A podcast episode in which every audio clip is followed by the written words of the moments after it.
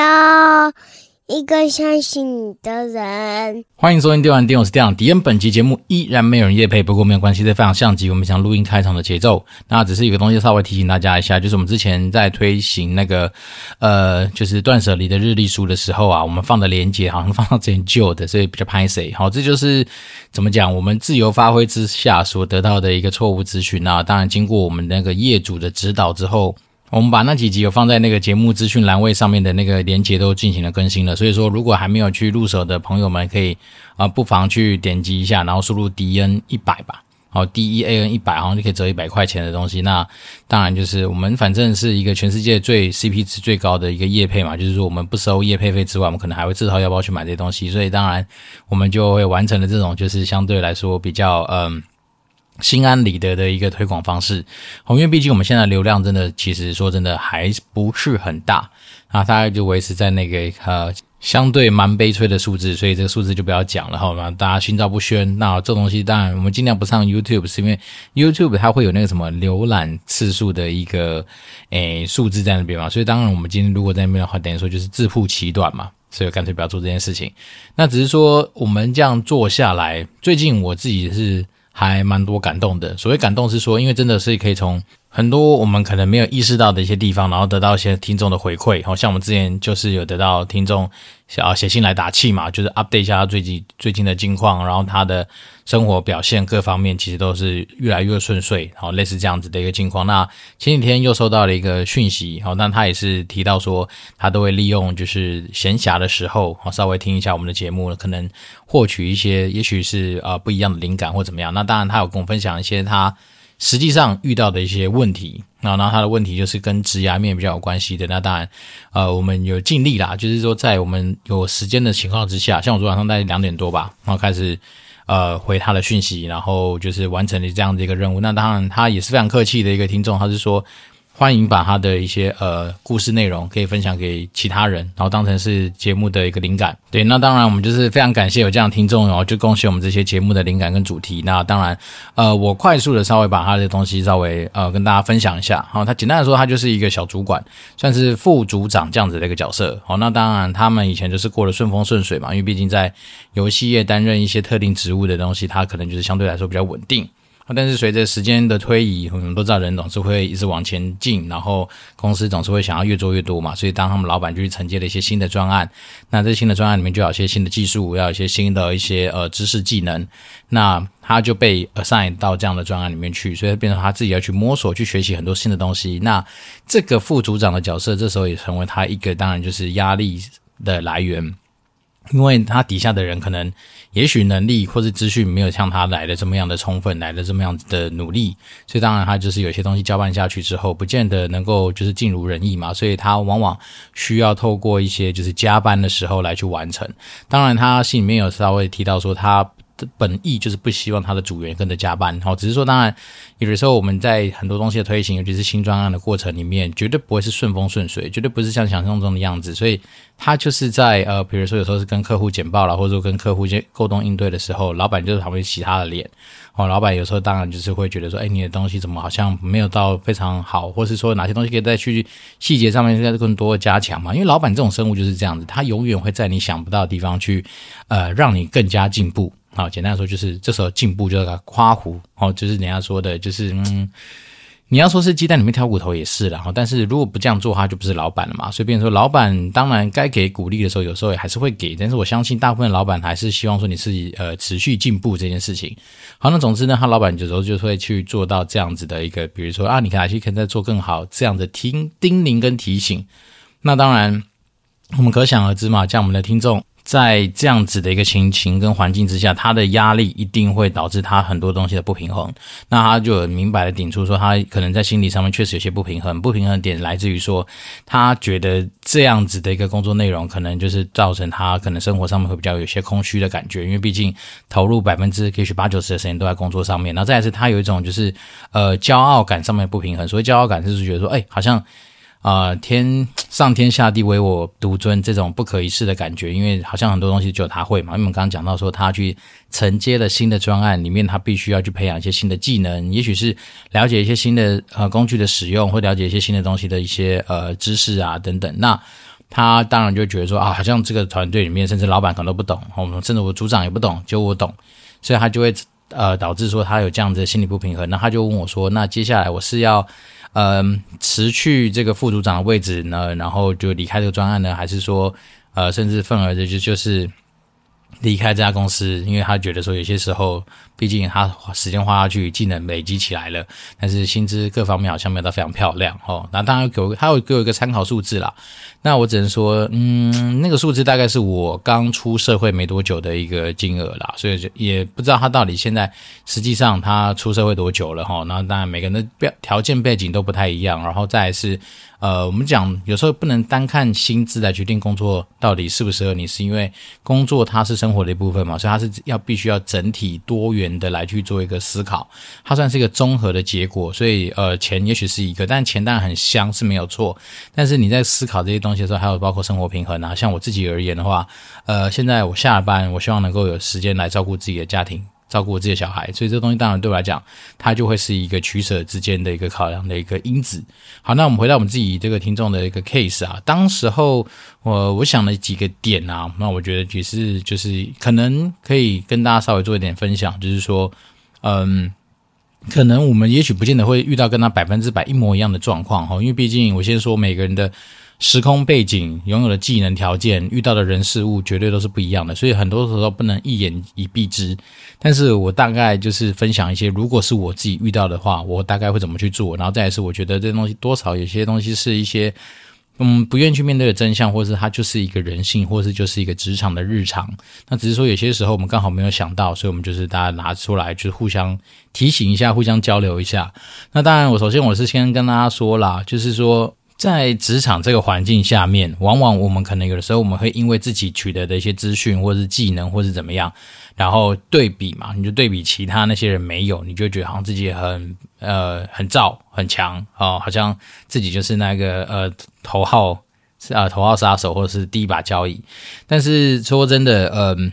一个企业之所以能够持续运转下去，一个组织它能够继续走下去，其实往往。并不会因为一个人怎么样而就是崩盘或干嘛。你看嘛，我们其实有些那种极端的例子，例如说最近那个什么 Altman 不是被他们那个什么 OpenAI 给赶出去，然后甚至说以前那个贾伯斯嘛，不是被他自己创立的苹果公司赶出去。那甚至贾博士现在都过世啦，那苹果有时候呢，因为这样子呃怎么样嘛？其实没有。当然你会说哦，可能它的 DNA、它的文化、它的血液元素不太一样了。可是这家公司其实还是持续的成长啊。所以应该说正常来说啦，如果一个是体质良好、相对来说呃比较运作已久的一个组织体的话，很难会因为一个人、两个人甚至一个团队，它整个就被歼灭，不太会。好，所以有时候我们自己要先认清这件事情，就是我们身为一个打工仔，我们的被取代性其实老实说还蛮高的。好，因为其实讲真的，他只会在当下造成那个团队稍微有点不太适应或不太舒服，因为毕竟少一个人嘛，甚至说以前这东西有人可以 cover，现在没有的话，那当然生命会找到出路。所以不管是那个团队的组长，或是那个团队的其他人，当你今天如果说这个副组长离开的时候，也许你带走了某一些你现在所拥有的技能或知识，诶，但是其实。你要是想想看啊，你能够学得起来的东西，甚至你以前没接触过东西，你能够学得起来的东西的话，其实别人应该也学得起来，只是说时间长短问题。好，可能你天资聪颖学一个月，但是别人也许比较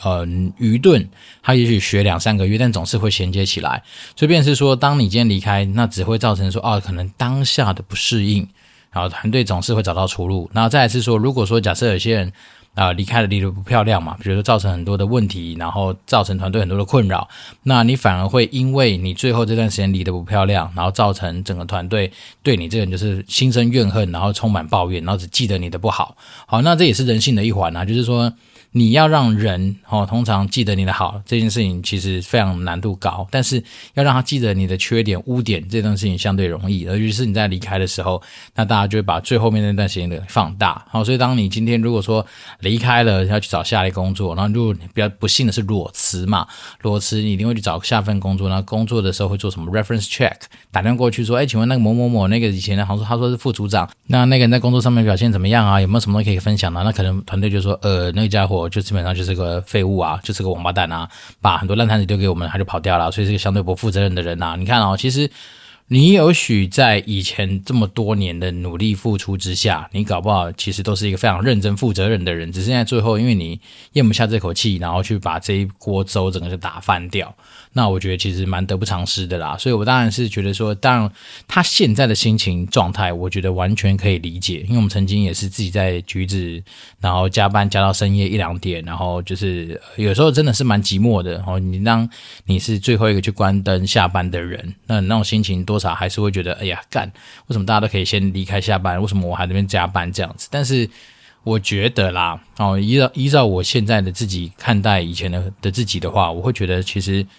还是冷静的去面对当下的环境哦。那我当然是鼓励他说，如果可以的话，尽量是多沟通。那所谓多沟通是说，并不是带着情绪，然后去做一些情绪上面的沟通，而是说，你可能可以客观的去收集你现在的工作状况，例如说你的 loading，或者你的工作时间，或者说你今天所接触到的一些工作任务的内容，搭配你现在的一个状况，是不是已经超过你的负荷了？那把这些东西都清楚的带下来，比如说你以前负责几个专案，然后你工作时间大概是多少？那现在多了哪些？那是不是哪些东西可以做一些轻重缓急上面的调整？好，然后甚至是说就举手嘛。那我那时候跟他讲说，你也不要跳掉你的组长，直接去跟老板沟通。为什么？因为职场上有时候还是有他的那个阶级伦理。先不要讲伦理啊，伦理比较是那种就是呃情感勒索的东西。好，你基本上组织还是有组织的架构嘛，所以你应该还是要照着你的那个回报的一个层级跟程序去做这样的处理。所以应该是说，你可能就是要去跟你的组长反映说，哎，其实我们今年今天接了新的专案，那我自己手上的状况其实巴拉巴拉巴拉巴拉，做到一些分析，然后跟他讲说，我现在时间真的。是已经相对很紧了，那那再是说，你也可以利用说，其实很多时候那种皮球一直压着压也都不是办法嘛。然后再来说，人的身体也不是铁打的，好，比如说你常常加班，你牺牲掉很多的那种就是呃生活平衡的话，其实在心里面上面一定会有影响。好，所以你可以客观的去让他知道说，其实你的加班时数已经呃很恐怖。然后再是说，有没有什么你建议的解法？哦，因为有的时候你带着解法去找老板，老板比较愿意去跟你做一些相关，呃，不要说老板，就是组长好了，他比较会去能够跟你一起去思考相对合理的解法。哦，因为如果说你只是把球丢给他，没有给他解法的话，那通常来说他也许也爱莫能助。那所以像我自己的习惯，或者是说，诶，我现在想到有几种做法，一码就是把我的一些工作 loading share 到我们组长身上，大家一起来共同担这个锅嘛。或是说底下，我觉得哪些人他可能比较有潜力，那能不能你跟着我一起去劝他，把他给弄起来？或甚至说你能不能把这些工作就直接 assign 给他？或是说我以前负责的工作是假设是 A 跟 B，然后现在多了 C，那能不能把 A 跟 B 哪一个东西先去拆分出去给其他人？好，这边是说这解法很多啦，哈，那不外乎当然就是你实际上盘点完你的状况之后，你自己心中先想一套或两套的剧本，然后带着这个剧本去跟你的组长去做一些思考跟讨论。那如果说组长真是就是有些人可能是因为很年资啦，可能因为裙带关系当到组长，他本身就是废物嘛，他根本没办法解决问题的话，那这种废物就不用跟他多说，反正你讲完了，对不对？那他没办法解决，你就在。举手，然后再往上面去走，哈，比如真的找到老板，反正平常老板也会给你考你嘛，所以他可能也知道你现在有在承接这些新的专案，对不对？那你就可以顺势的跟他讲说，哎，老板，那个我也是想要期待能够达到你要的要求嘛。你每次他都说嘛，我这个细节没在做更好或干嘛，可是你也知道，人一天就二十四小时啊，啊，我已经做到极限了，所以当然就是因为有些东西还是有些会让我分心，会让我做不好的事情，所以我不得不，哈。那如果说你要我。能够再拿出更高分的一个成果，比如说现在是 A，我要做到 A 加的话，那我手边至少要得到你一些帮助哦。哪些东西可以 share 出去，哪些 loading 可以降下来，我就全心全意的在做你的专案。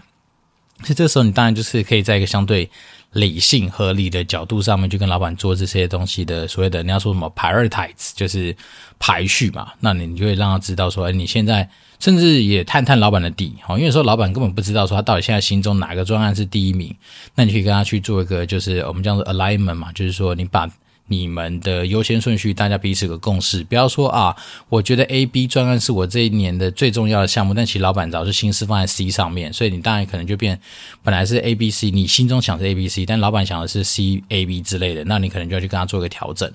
那我觉得其实有时候在职场上面，其实真的就要尽量去沟通，而不是埋首苦干，或者是说让自己闷出内伤来哦，因为。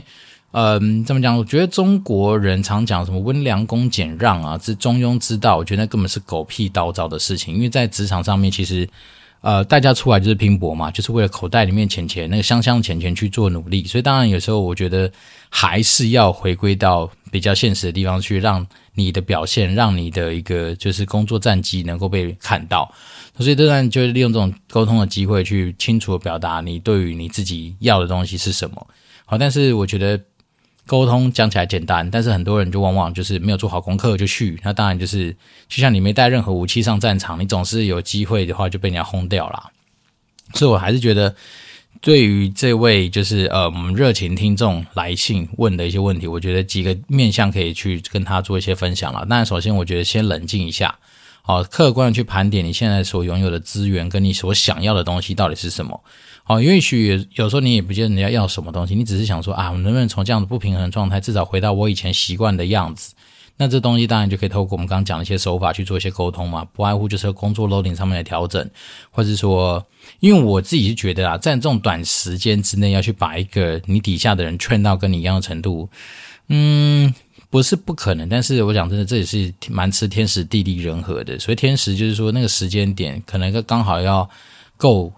支足以支撑你去训练他的时间长度，然后再来是那个人本身也是个可造之材嘛，然后再来是他态度要愿意跟着你去打拼嘛，所以我才说这东西，与其你去期待这种相对来说你比较不可控的事情的话，不如先从自己身上去着手，而且在看起来是说这个专案对我们那个听众来说，应该已经他头洗下去，而且甚至不是洗一半，应该洗四分之三以上有了，所以我还是会觉得说从你自己身上去着手，然后去调整你跟你自己团队组长还有老板之间。对于很多东西的一个就是呃轻重缓急上面的一个共识，那当你有这样的共识之后，就至少好，就算什么结果都没改变，但是你讲出来了嘛，对不对？那讲出来之后，如果这个呃故事的发展没有朝你想象的方向去前进，那就代表说你还可以去做变别的改变。好，我们之前讲过，打工仔最大的优势就是随时可以弃船逃逸，对吧？所以当你今天这环境也许真的不是那么吸引你了，因为毕竟。你可能在工作 loading 跟你实际上得到的收入上面，其实已经失衡了嘛？那当然就把握我们的大原则，就是骑驴找马。好，所谓骑驴找马，就是说你可以保持一个开放的心态，开始去看看外面有没有更适合的机会。那通常以我们以前的经验是来说，通常你跳环境之后就是加薪的好时间，因为毕竟 compensation compensation，你换你的环境，你就是要被 compensate 嘛，所以它就是一个补偿的一个状况。然后再说，你以你的金额要找到比它更高的，应该不是难事。何况你已经有了管理的经验，因为担任一个副组长，应该已经有管理的经验。那有管理的经验，加上你拥有专业的技能，其实这些东西本身已经可以作为你在这一个领域上面去谈新的一个，呃，我觉得蛮蛮不错的条件。那再也是骑驴找马的过程，你的压力就比较不那么大，所以你当然就相对来说可以用一个像是类似被挖角的概念去。接触外面的世界，那当然，我觉得以你现在的金额，应该往上加个三四十 percent，应该有机会啦。因为毕竟管理值本来就是有一个加分的一个可能性嘛。那再来是说，你拥有更多的专业技能的嘛，像你以前有一些呃 A。B、C 软体的技能，现在可能有 D 跟 E，这就代表说你一直在你自己的技能树上面去点更多的东西嘛。所以当然你就是，如果我们把人类想成是一个待价而沽的商品，那当然你的现在的商品价值就肯定比以前更高。所以我倒是觉得其实就是放宽心啦。那至于要不要用到很多情绪上的东西去做一个这种爆发性的一个沟通，我是觉得不太需要。为什么？因为职场这个世界，其实你说大不大，说小也不小哦。那但是它很尴尬，就是往往你做过的很多事情，它就留下一些痕迹。比如说你在这边啊搞了翻天地覆，那也许在同业里面，大家到时候传一传，其实也会对于你未来会产生无形中的阻力。这也不是一件很好的事情。而且有时候说真的，因为抒发情绪得到的好处，其实远不如你今天因为这些事情所产生的一些损失啦。所以我自己是觉得，嗯，稍微。啊，毕竟打工仔嘛，总是有无奈的地方。那忍气吞声也是打工仔的一个技能之一啦。然后只是说，不是说忍无可忍，无需再忍，而是说你在忍无可忍的时候，你还是要找到一些相对比较客观合理的方式来去处理你自己的职业的事情。好，那当然八十二十法则吧，我们可以知道，也许百分之二十那些呃相对在职场上面啊、走的比较啊突出，或者说比较有一些好回报的人，可能他真的都去承担了百分之八十所没有发现的一些呃。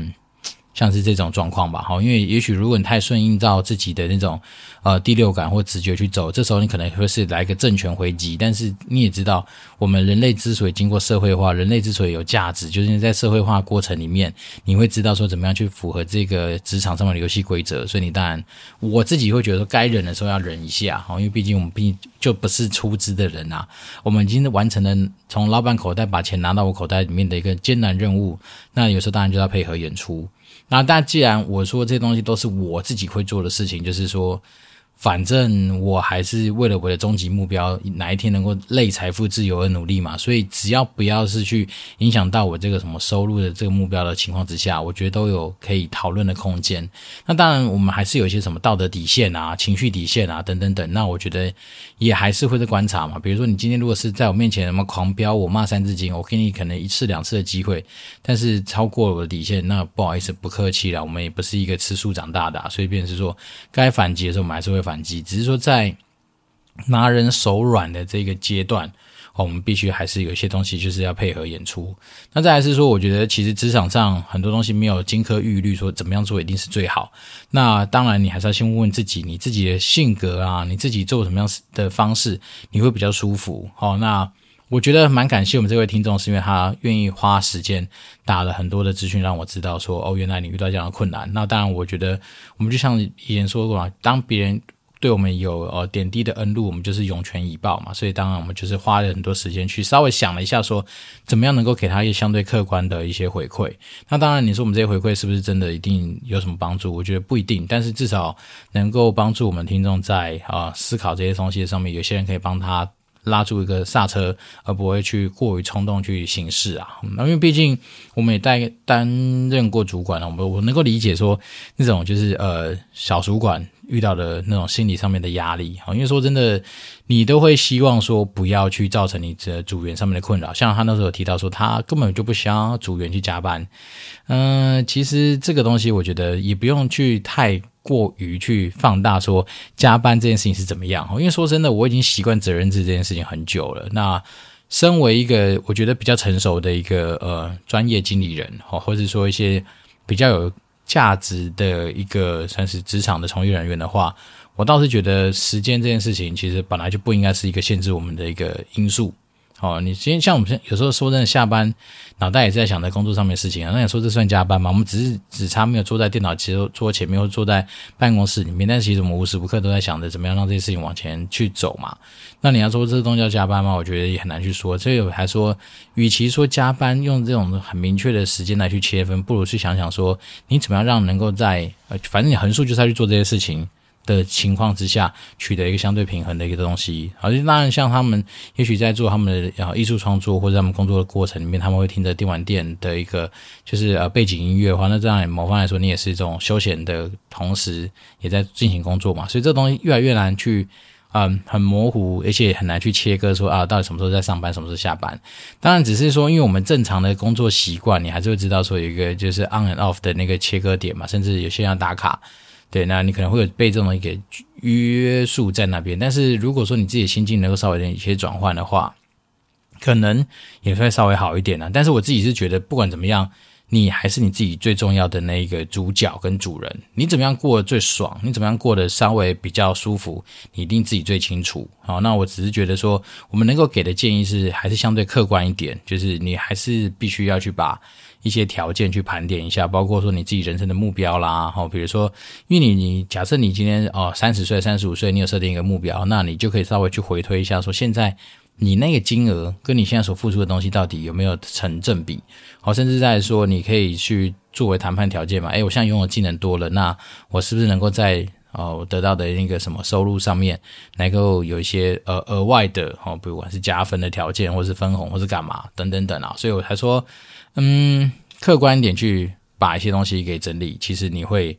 更清楚的知道你今天下一步要怎么走。啊，那不管怎么说，总是要去做，总是要去面对，总是要去走。那反正我们人类就是保持最大的弹性，哦，然后去应应呃更多遇到的状况。那当然，我们这边的大门，哦，电玩店的大门永远为大家而打开。只要在我时间允许的情况之下，当然都很竭诚的帮大家去做这方面的一些分析跟建议啦。那。毕竟不收费嘛，对不对？所以大家就是听一听无妨。而且再来是我们本意良善，并没有要去害大家或干嘛。然后再来是我们曾经也是当过资方的走狗，诶，现在好像也还是了。反正不管怎么样，我们本来就是个劳方资方到处呃变色的变色龙啊。所以便是说，呃，如果说我们其他听众有听到这样的案例，想给一些其他的回馈的话，当然也欢迎透过 Apple Podcast 五星留言给我，那我们就会来去忠实的帮你跟这位。呃，就是也是好听众，我们来做很多的交流跟互动。对，那风和日丽的日子总是会比较容易想睡觉。那不管怎么样呢，我们还是要打起精神来应面对我们的职场。那这就是日常，那这也是人性。那不管怎么样说，我们持续保持互动，相信明天会更好。那这是电玩店，我是电玩迪，我们就持续保持联络喽，拜拜。